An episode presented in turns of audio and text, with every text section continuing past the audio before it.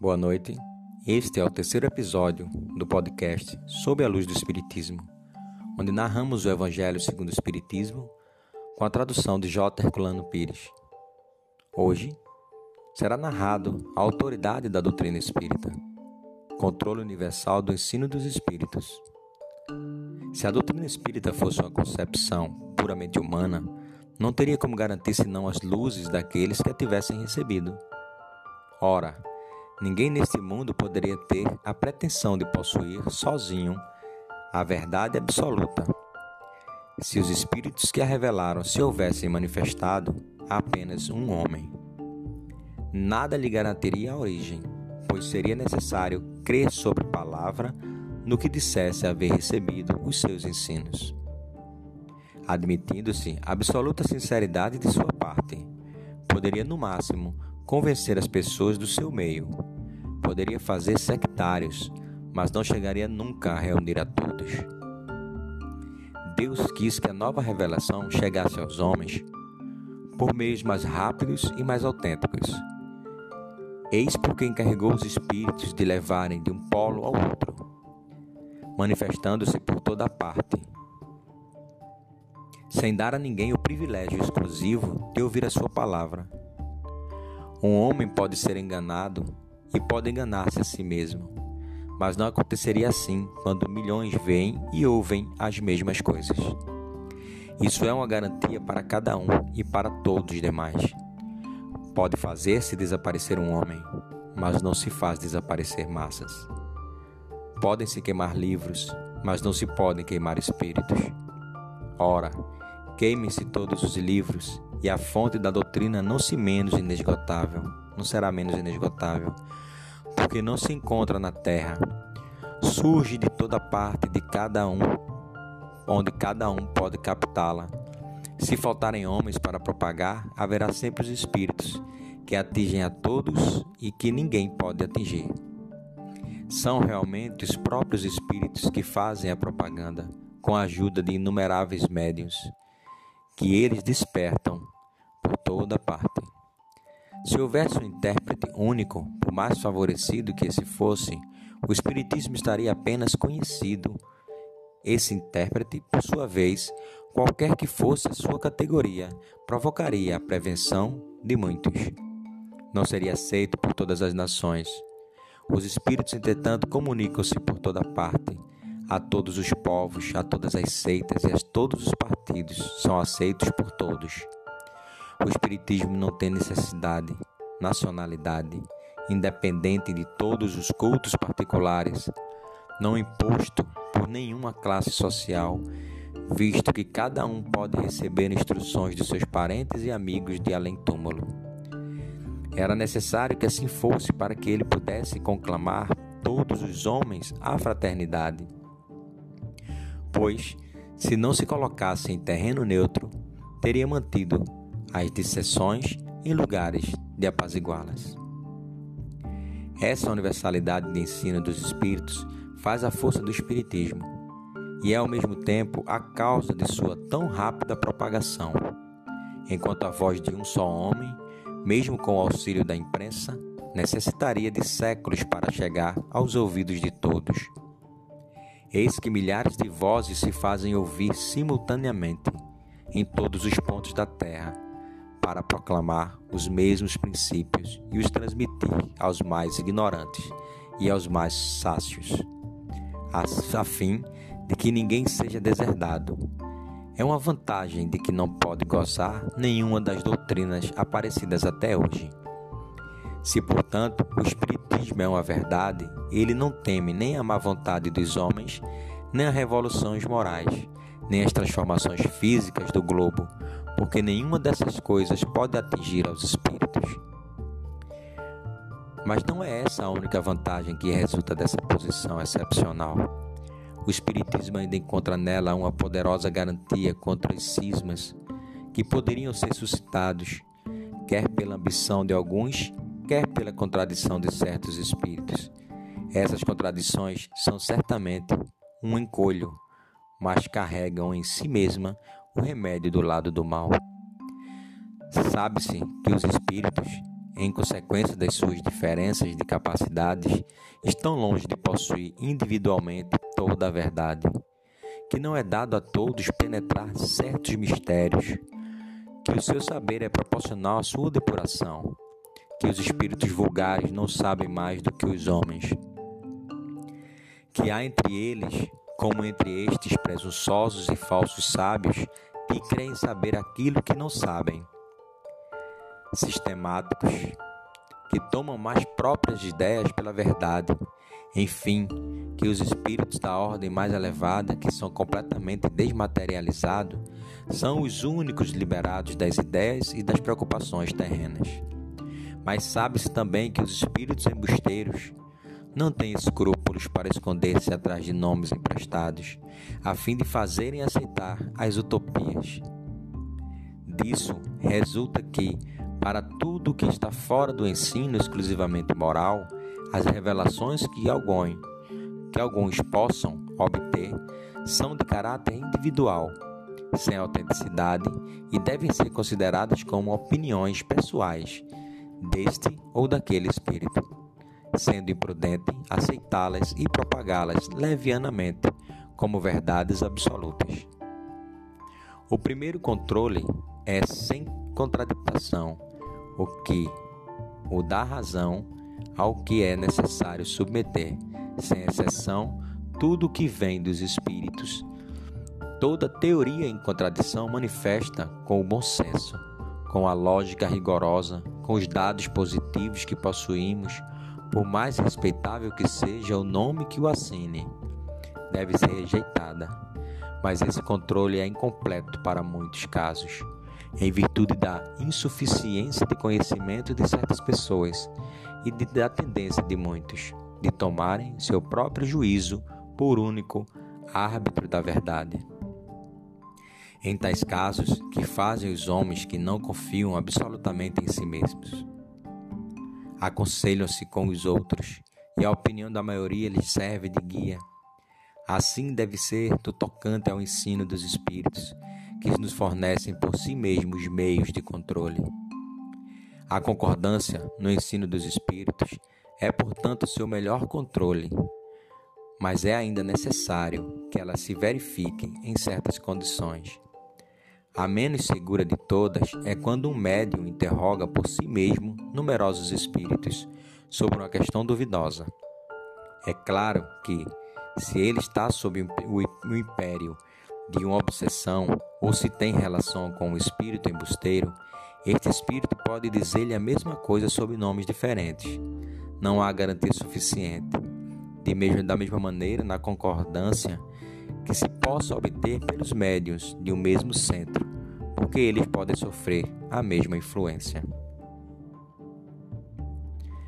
A única garantia segura do ensino dos espíritos está na concordância das revelações feitas espontaneamente através de um grande número de médiuns, estranhos uns aos outros em diversos lugares. Compreende-se que não se trata aqui de comunicações relativas e a interesses secundários, mas das que se referem aos próprios princípios da doutrina. A experiência prova que, quando o novo princípio deve ser revelado, ele é ensinado espontaneamente ao mesmo tempo, em diferentes lugares e de maneira idêntica, se não na forma, pelo menos quanto ao fundo. Se, portanto, apraz a um espírito formular um sistema excêntrico, baseado em suas próprias ideias e fora da verdade, pode estar certo de que esse sistema ficará circunscrito e cairá diante da unanimidade das instruções dadas por todos toda parte como já mostraram inúmeros exemplos. É esta unanimidade que tem posto abaixo todos os sistemas parciais surgidos na origem do Espiritismo, quando, quando cada qual explicava os fenômenos e seu modo. Antes de se conhecerem as leis que regem as relações do mundo visível com o mundo invisível. Esta é a base em que nós apoiamos para formular um princípio da doutrina. Não é por concordar ele com as nossas ideias que damos como verdadeiro. não nos colocamos absolutamente como árbitro superior da verdade e não dizemos a ninguém, abre aspas, crede em tal coisa, porque nós vô-la dizemos, fecha aspas. Nossa opinião não é aos nosso próprios, aos nossos próprios olhos, mas do que uma opinião pessoal, que pode ser justa ou falsa, porque não somos mais infalíveis do que os outros. E não é também porque um princípio nos foi ensinado que é que consideraremos verdadeiro, mas porque ele recebeu a sanção da concordância. Na nossa posição, recebemos as comunicações de cerca de mil centros espíritas sérios, espalhados pelos mais diversos pontos do globo. Estamos em condições de ver quais os princípios sobre que essa concordância se estabelece. E esta observação que tem guiado até hoje, e é igualmente ela que nos guiará através dos novos campos que o Espiritismo está convocando a explorar. É assim que, estudando atentamente as comunicações recebidas de diversos lugares, tanto da França como do exterior, reconhecemos pela natureza toda especial das revelações que há uma tendência para entrar numa nova, nova via e que chegou o momento de se dar um passo à frente. Essas revelações formuladas, às vezes com palavras veladas, passam quase sempre despercebidas para muitos daqueles que as obtiveram, e muitos outros acreditam tê-las recebido sozinhos. Tomadas isoladamente, elas seriam para nós sem valor. Somente a coincidência lhes confere gravidade. Depois, quando chega o momento de publicá-las, cada um se lembrará de haver recebido instruções no mesmo sentido. É esse o movimento geral que observamos e estudamos, com a essência dos nossos guias espirituais e que nos ajuda a avaliar a oportunidade de fazermos uma coisa ou de nos abstermos. Esse controle universal é uma garantia para a unidade futura do Espiritismo e anulará todas as teorias contraditórias. É nele que no futuro se procurará o critério da verdade, o que determinou o sucesso da doutrina formulada no Livro dos Espíritos e no Livro dos Médiuns. Foi que, por toda parte, cada qual pode receber diretamente dos Espíritos a confirmação do que eles afirmavam. Se de todas as partes os Espíritos os contradissessem, esses livros teriam, após tão longo tempo, sofrido a sorte de todas as concepções fantásticas. O apoio, mesmo da imprensa, não os teria salvo do naufrágio, enquanto que, privados desse apoio, não deixaram de fazer rapidamente o seu caminho, porque tiveram o dos espíritos cuja boa vontade compensou, com vantagem, a má vontade dos homens Assim acontecerá com todas as ideias emanadas dos espíritos e dos homens que puderem suportar a prova desse controle, cujo poder ninguém pode contestar. Suponhamos, portanto, que alguns espíritos queiram ditar um qualquer título, um livro de sentidos contrários.